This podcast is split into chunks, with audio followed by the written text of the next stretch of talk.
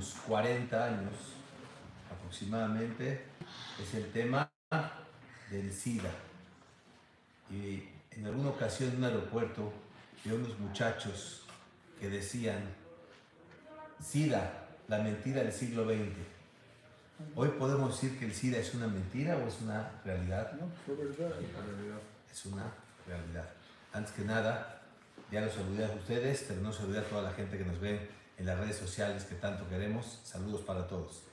Es un tema bastante delicado y vamos a tratar de tocar este tema con mucha delicadeza y sin querer lastimar a nadie, al contrario, empatizándonos con este dolor de tanta gente que sufre por esta enfermedad. Y hay que saber, ¿cuánta gente murió en la Segunda Guerra Mundial? No de 10 a 60 millones. En la Segunda Guerra Mundial Ah, no, la primera. Dicen 10 millones, 14 Más, millones. Más. Bueno, seis millones de Yehudim, más aparte. Ok, yo no sé exactamente la cantidad de personas que murieron, dolorosamente más de 10 millones de personas, sin lugar a dudas. ¿Cuántas personas se han muerto por el virus del SIDA? Aproximadamente. 32.7 millones de personas muertas por SIDA. 10 millones de muertos por la Segunda Guerra Mundial, que todo el mundo la recuerda, la Segunda Guerra Mundial. Y un tema tan delicado como el SIDA, hoy no se habla tanto en el mundo. Cuando se murieron 32.7 millones de personas, independientemente de que la gente murió, el sufrimiento y psicológicamente el dolor para los familiares de tener una persona enferma de SIDA es tremenda. Y para la persona que le da SIDA, el sufrimiento es una muerte en vida para aquellas personas que mueren de SIDA. ¿Qué son 32 billones de personas? No entendemos. 32.7. ¿Cuántas personas caben en el Estadio Azteca? Sí, 100 mil personas en el Estadio Azteca. y eso está- está- está- es un- 320 estadios aztecas llenos de personas que fallecieron por la cuestión del SIDA. Entonces es un tema que por supuesto nosotros, la gente ortodoxa, público tan bello que nos ve, tienen que saber que nosotros somos humildemente líderes que tratamos de enfrentar la realidad para que ya no hayan más sufrimientos en este mundo tan maravilloso. 320 estadios aztecas llenos de fallecidos por la enfermedad letal. Entonces la pregunta es, ¿hay cura para el SIDA? ¿Hay alguna cura para el SIDA? Algunas personas me comentaron que el- en estos momentos hay algunas medicinas que alargan la vida. Por supuesto, alargar la vida cuando uno sabe que tiene una sentencia de muerte inminente es muy doloroso. Por más que le alargue un poco la vida a la persona, saber que se va a ir dentro de poco tiempo es un golpe tremendo. Entonces, ¿hay cura para el SIDA? Es la pregunta. En esta clase vamos a ver que sí hay cura para el SIDA. Shtabach Shemolah, hace aproximadamente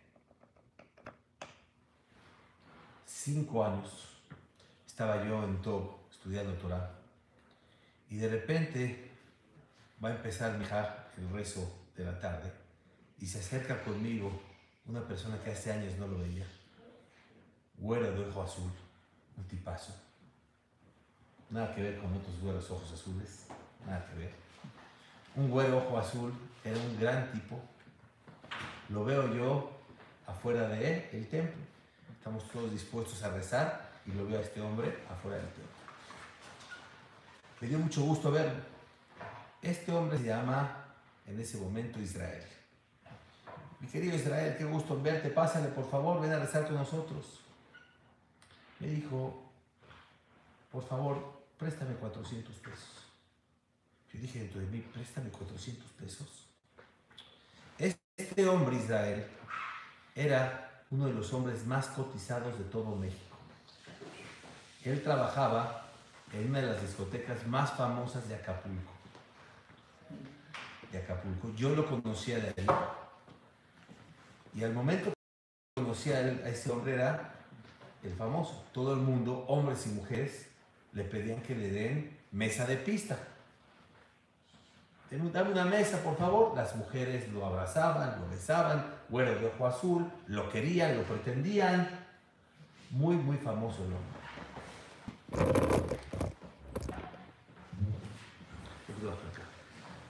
Muy famoso el hombre, lo pretendían todas las muchachas, muy famoso con los hombres, era bastante, bastante famoso este hombre. Y de repente llega conmigo, se veía con ropas sucias, viejas, y lo veo yo en todo. Le digo, Isra querido, por favor, dame un abrazo. Se me queda bien, me dice, ¿me puedes prestar 400 pesos? Le digo, mira, con mucho gusto ten 200. Me dice, gracias. Digo, hermano mío, ¿qué tienes? ¿Por qué vienes al templo? Hace mucho no te veía yo. Se me quedó viendo fijamente a los ojos y me dijo, HIV, SIDA. En ese momento que me dices palabras, me echo unos pasos para atrás, me la quedo viendo y me grita, a cualquiera le puede dar. Digo, perdóname, perdóname si me eché para atrás. Discúlpame, por favor, pero me choqué. Y cuando empecé a rezar yo, él ya se había ido. Le di mi teléfono, me dio su teléfono. Nos hicimos amigos. Yo empecé a rezar en la, en la plegaria de la tarde, empecé yo a rezar, llorando. Dije, Dios mío, mira a este pobre hombre.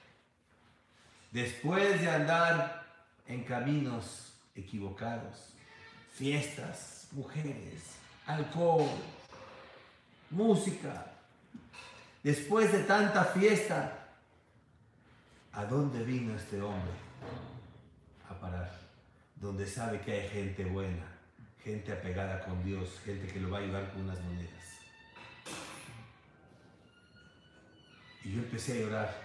Dije, si este hombre hubiera estado aquí tiempo anterior, unos años pasados, en vez de estar en la fiesta, hubiera estado aquí en el templo, tratando de hacer una vida familiar, ese hombre no hubiera tenido sida. Después de mucho tiempo, ese hombre se hizo buen amigo mío. Iba conmigo a saludarme, iba a mi oficina, nos veíamos y yo le pregunté a él, querido Israel, ¿tú estás enojado con Dios? ¿Tienes alguna molestia con Dios? Y me dijo, ¿molestia con Dios? Dios es el que me ha sacado adelante este dolor. Si no es por Dios, yo estuviera acabado. Yo molesto con Dios, el culpable fui yo. El culpable fui yo. No fue Dios. Yo fui el que hice muchos errores en mi vida. Yo no culpo a Dios. Yo fui el culpable.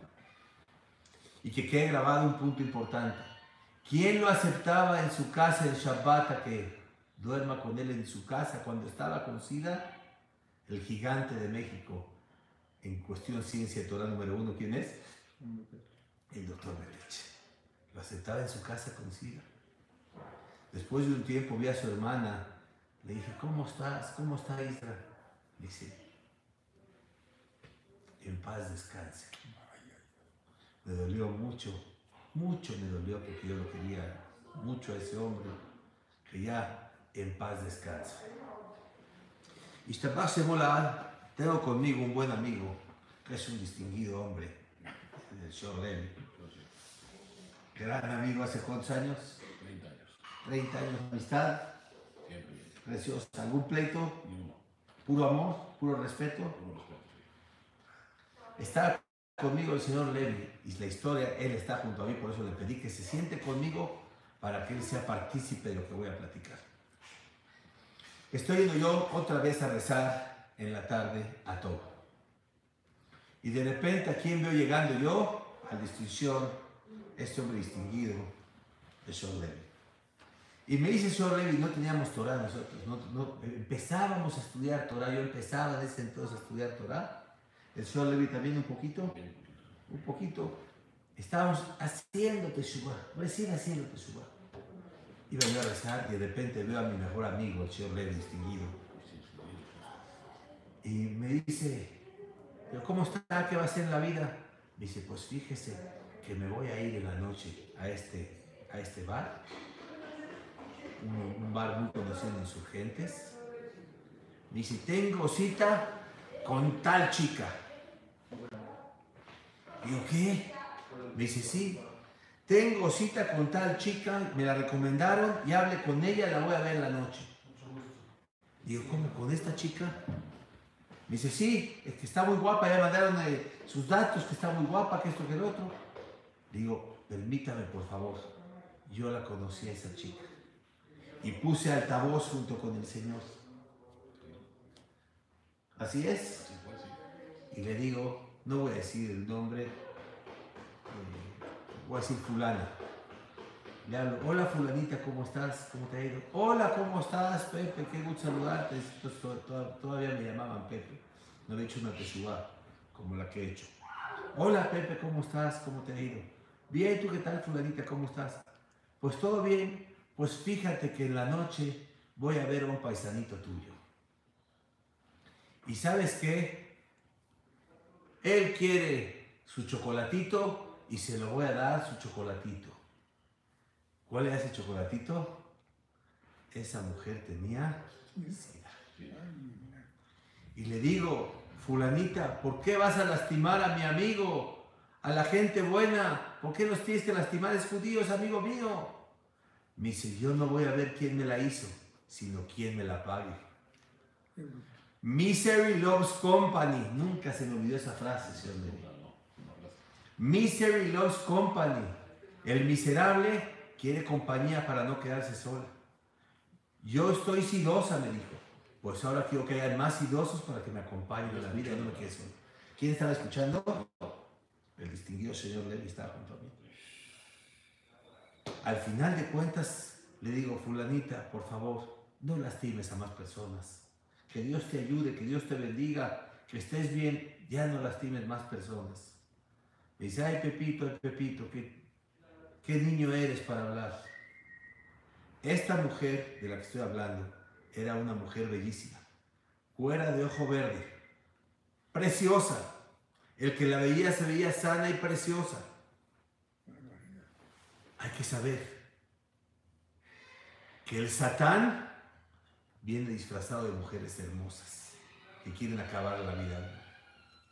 Quiero por favor que diga un comentario mi querido amigo toda la vida Sean Levy, si fue la historia como lo dije, y si quiere aumentar algo más, por favor, Sean. Sí, la historia fue este.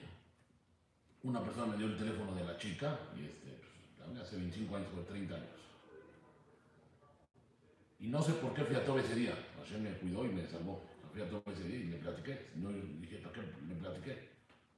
Si no hubiera ido este señor al templo, No, estaría muerto. ¿qué hubiera pasado? Estaría muerto, yo creo, ¿verdad? ¿Qué lo salvó? Sí, al, al templo. sí. Venir a casa de Dios a rezarle a Dios que nos salve. ¿Algo más quiere decir? No, pues hay que. Me dijo usted que tenía, que estaba doli- dolido con las personas que le recomendaron a la chica. No, los perdoné ya. Ya. Vean la nobleza de este hombre. Ya perdonó. Y nunca conocí a la chica, ni sé quién es, ni nada. Nunca Porque yo, este Bashemo, ¿Qué puede decir? Me salvó en el Moronami, yo sé. es una historia Sí. increíble. ¿Por qué salvó su vida el Señor? Porque fue esa, ese día en la tarde a pedirle a Dios. Aquí lo vemos, 120 años, a mi gran amigo del alma. Un hombre distinguido y finísimo. ¿Algo más? Mucho cuidado con eso, que tienen ojos verdes y güeras y esas son las- son las más peligrosas. No la conocí ni sé quién es, pero. Mr. Baxter. Otro más tremendo que nos, plat- nos platicó mi querido maestro del alma. Yo le debo la vida a este maestro, Rabbi Yosef Yaguen. Este hombre, yo creo que mucho más de la mitad de los judíos mexicanos que estamos hoy por hoy viviendo en México, nos hizo Teshuvah este hombre gigante, Rabbi Yosef Yaguen que no conozco un rabino más grande del mundo que lo que saca de su boca se cumple. Rabbi Aguen. Ishtabach Shemo La'ad, un muchacho que andaba en la fiesta, en el reventón, de repente y empezó a hacer teshuvah. Y le dijo al Rabbi Again, Rab, ya quiero arrepentirme de todo lo que hice, ya no quiero andar con mujeres, ya voy a cambiar mi vida, voy a empezar a cuidar Shabbat, hacer todo. Dijo el Rabbi Again, tienes prohibido, como buen judío que eres ortodoxo, no ir a playas mixtas. Dijo, no, jajam, yo eso no puedo. Yo puedo todo, pero eso no puedo. Barcos, playas mixtas, yo no puedo. El judío está prohibido de ir a playas mixtas y a barcos. Yo eso no puedo, jajam. Lo que quiera menos eso. Dice, tu caso no es sencillo. Si estás haciendo teshuvah, si te estás arrepintiendo, tienes un arrepentimiento verdadero. Y para arrepentirte verdaderamente, tienes que dejar el mal camino en el que estabas. Jajam, yo Shabbat sí, Kasher sí, pero mis playas mixtas yo voy a seguir yendo. Playas mixtas, barcos, discotecas, eso no puedo dejarlo. Dice, pero jajam, ya estoy ya, ya voy a empezar a cuidar Shabbat, ya estoy cuidando Kasher, ya hice te estoy haciendo teshuva buena, paciencia. Dijo Rab, no. Tu caso, que fuiste tan parrandero, tiene que ser una teshuva profunda. Hay gente que con, con, cualquier cosita le alcanza. Tu caso no. Tiene que ser una teshuva tremenda. Llegó esta persona, al final de cuentas, dijo, no, jajam, yo eso no se lo acepto. Al final de cuentas, Iztapaximo le dice el muchacho a Rabbi Rab, ya me caso con una muchacha religiosa, preciosa, la mejor familia. Le dice el Rab, hazte tu examen del SIDA. No, jajam, yo me siento bien, no tengo nada, jajam. Ya hice Teshuvah. Yo te dije que no vayas a playas mixtas, a barcos, a discotecas. Hazte tu examen del SIDA. No te puedes casar hasta hacer tu examen. Se hace su examen del SIDA. Le marca al jajam llorando de emoción. Jajam, le dije que está todo bien, el examen. No tengo absolutamente nada. Le dice el rabbi Aguén, vuélvete a hacer tu examen del SIDA. Pero jajam ya me lo hice una vez. ¿Para qué quiere que me lo haga otra vez? No tengo nada. Hazte tu examen del SIDA antes de casarte. Yo conozco a la chica y no permito que se case contigo hasta que te hagas el examen otra vez. Por segunda ocasión se hace su examen del SIDA. Todo perfecto. Jajam, está todo perfecto. Ya me puedo casar con ella, usted es mi invitado. Vas a ir con un doctor, no recuerdo su nombre, el Rabbi es muy amigo de él, me parece que fue de los que descubrió el SIDA. Dice, vas a ir con este doctor que es amigo mío. El examen. No, no, no me recuerdo el nombre. Si ahorita lo usan ustedes en Google, se los voy a agradecer. Muy amigo del Rabbi vas a ir con él. Pero jajam, ve con él. Ya me hice dos veces el examen, ve con él. Hazte su va. No vayas a playas mixtas, estás a tiempo. Dice, no, jajam, yo no voy a cambiar.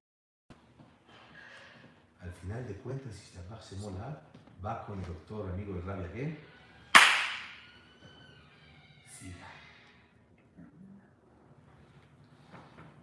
se mola, un shock. Un shock para él. La chica rompe con él. La familia de este hombre se quedó choqueada. Empezó a llegar con el Rabia Gen. Rab, ¿qué hago ahorita? ¿Qué puedo hacer de mi vida? ¿Qué debo hacer? ¿Qué debo de hacer? Le dice, mira, la Torah, Amim. La Arejud te alarga la vida.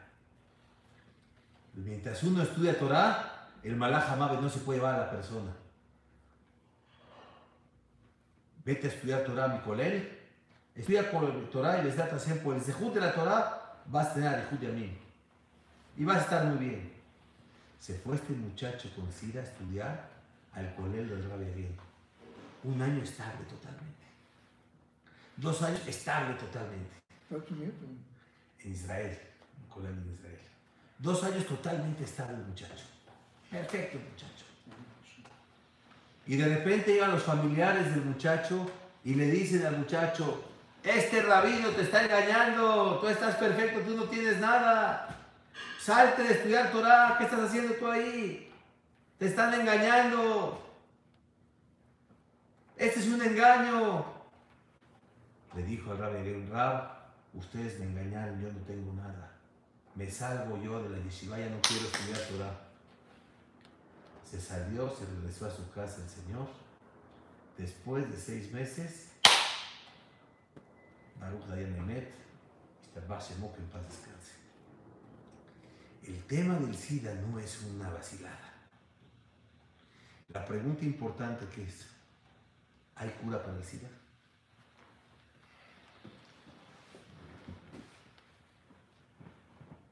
Voy a dejar esta respuesta al final con el último maase que les voy a platicar. Pero vean lo que está escrito en el Shulchan Aruch. Dice la Torah, Necesita la persona alejarse de las mujeres mucho, mucho. Shulchan Aruch no es un libro de Mozart, es un libro de leyes. Se tiene que alejar la persona de las mujeres mucho, mucho, dijo dos veces mucho. Y una frase que dice Rabe eh, Shaul Males que me gusta mucho. Con los hombres hay que ser cortés y con las mujeres, cortés. ¿A qué me refiero? Lo cortés no quita lo valiente. Ser muy respetuoso con las mujeres, pero alejarse de las mujeres que pueden ser un peligro. Hay que saber. Hashem Baraj hizo a la persona con muchos deseos por las mujeres. Dice la Torah, algo tremendo. Lefi el hombre desea mucho a las mujeres, no las mujeres igual a los hombres. Las mujeres, el hombre tiene mucho deseo por las mujeres. Pues el mensaje es muy contundente. Yo te entiendo que Dios te dio mucho deseo por las mujeres, pero tienes que saber para aquellos mujeriegos, por un minuto de satisfacción, están arriesgando su vida. ¿Sabes qué? Si eres mujeriego, no busques muchas mujeres, porque ese no es amor, eso se llama sexo. Búscate una mujer realmente que te ame. Una mujer, porque la Torah dijo una cosa. Dios te dio ese deseo por las mujeres, ¿para qué? Para que la persona pueda cumplir la primera mitzvah de la Torah. ¿Cuál es la primera mitzvah de la Torah? Dice la Torah, Peru Urbu Umilu Bendijo a ellos, a Adam y a Jabá, y les dijo, fructifíquense y multipliquen, y multiplíquense y llenen la tierra. Dios le dio deseo al hombre para qué? Para que ande con, con 100 mujeres este no es amor, eso es sexo. Y no te deja feliz, te deja infeliz. Por un minuto de satisfacción.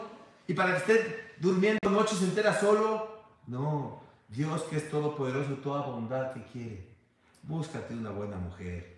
Trátala con todo el respeto, con todo el cariño, con todo el amor, con toda la decencia. Y haz una familia preciosa. Es de lo que se trata la vida. No andar tirando hijos por todas partes. De eso no se trata la vida. Y dice una cosa, y aquellas mujeres, si tú entiendes como mujer que el hombre te desea, sé inteligente. Si te desea, no te entregues a los hombres. Date tu categoría, dile, vamos al registro civil, te casas conmigo, hacemos una familia bonita y estamos toda la vida juntos.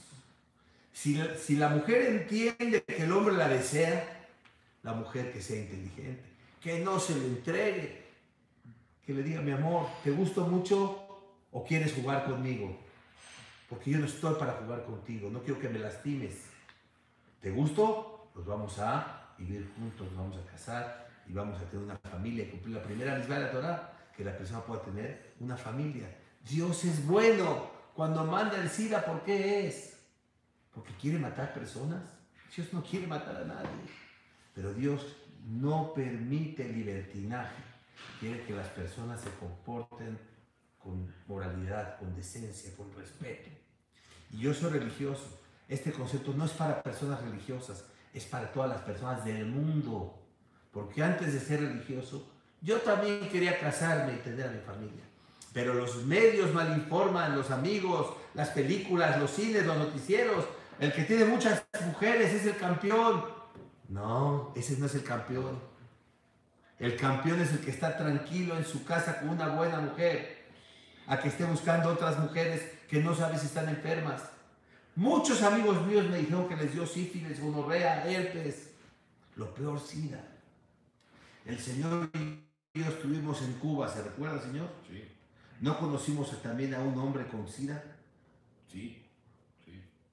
Sí lo conocemos. Y se veía sano, se veía perfecto, sí. No es un juego, señores. No es un juego. Dios quiere que no haya libertinaje, que haya libertad. ¿Libertad qué es? Decir, yo controlo mis pasiones. Es de Ogibor. ¿Quién es el fuerte? El que controla sus pasiones. Yo me controlo. Oye, me gustan todas. ¿Te gustan todas? Pues ¿sabes qué? Tienes que agarrarte una buena. Y ahí dale todo el amor, dale todo tu cariño a una. Y no ser de aquellas personas que tristemente se sienten que están siendo felices. Y ellos, que no se engañen, los mujeriegos no están felices, no están felices, están sufriendo, quisieran un verdadero amor. Las mujeres que se entregan a los mujeriegos es un ratito, es pasar un minuto de satisfacción. Minuto. Vale la pena por un minuto de satisfacción arriesgar la vida. Este es un mensaje, hermosos, es un mensaje para que todos lo, escuchen. Los adolescentes, los adultos, las jovencitas. No, Dios es bueno, nos quiere dar todo bueno, pero no quiere que hagamos estos errores que están acabando con la humanidad. Entonces la pregunta importante es, ay, por otra parte, dice la Torah, la mujer quiere casarse más que el hombre. Dice, ¿quién se quiere casar más, el hombre o la mujer? Dice, Yoter mi shaish rotze lisa, isha rotza leinase", Masejet Yevamot 113a. Más de lo que el hombre se quiere casar, la mujer se quiere casar. Entonces, mujeres, sean listas. Ustedes se quieren casar y el hombre las desea, dense su categoría, dense su lugar. ¿Me quieres? ¿Me deseas? Te casas conmigo. No se puede, hoy estamos mal influenciados. La gente dice, voy a probar. El probar te deja un, sí, un sabor amargo en tu alma y en tu corazón.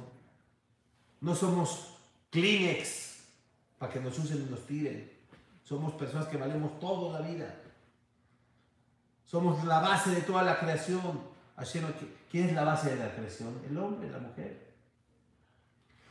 Entonces, para terminar.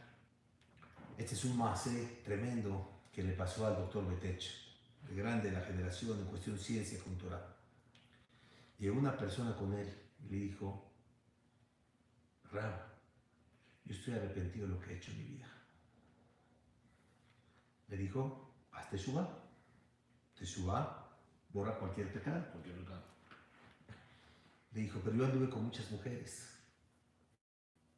Hice muchos errores en mi vida. Muchas, muchas mujeres. Le dijo el rab, haz Teshuvah. Empezó este hombre a hacer Teshuvah. Empezó a cuidar Shabbat, Kasher, se puso el tzitzit, iba a rezar en la mañana, en la tarde, en la noche. Pasaron dos años, ya no iba a playas mixtas, ya no iba a discotecas, ya no iba a barcos.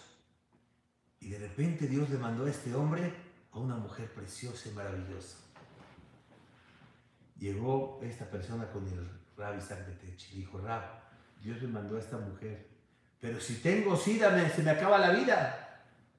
Destruyo a mis padres, destruyo a la familia de ella. Se me acaba mi vida. ¿Qué hago, Rab?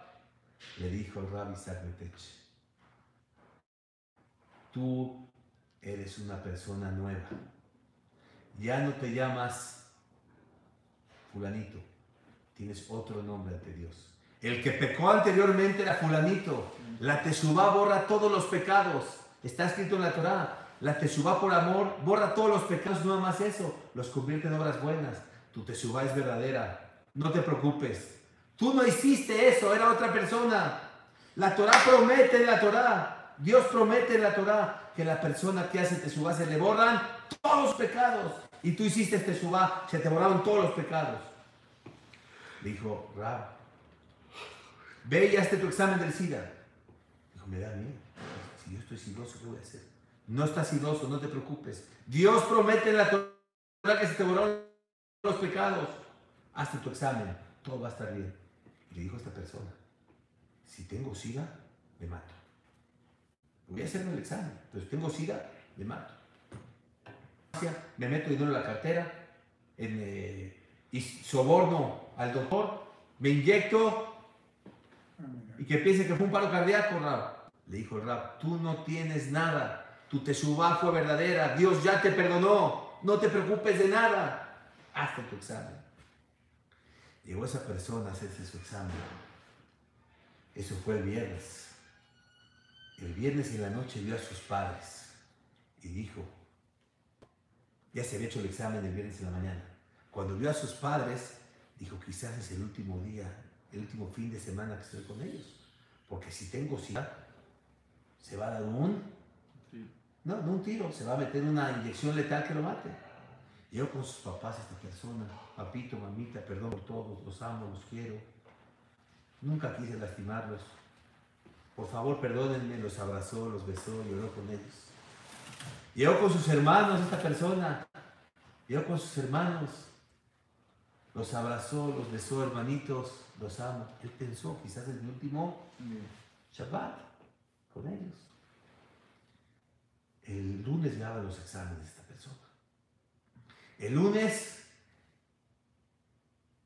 se va a trabajar, se va a un restaurante y escucha a hombres que están diciendo uno con el otro, oye, vámonos de fiesta, vamos a agarrar unas chicas, vamos a divertirnos, casados. Llegó este y les dice, señores, ¿existe el SIDA?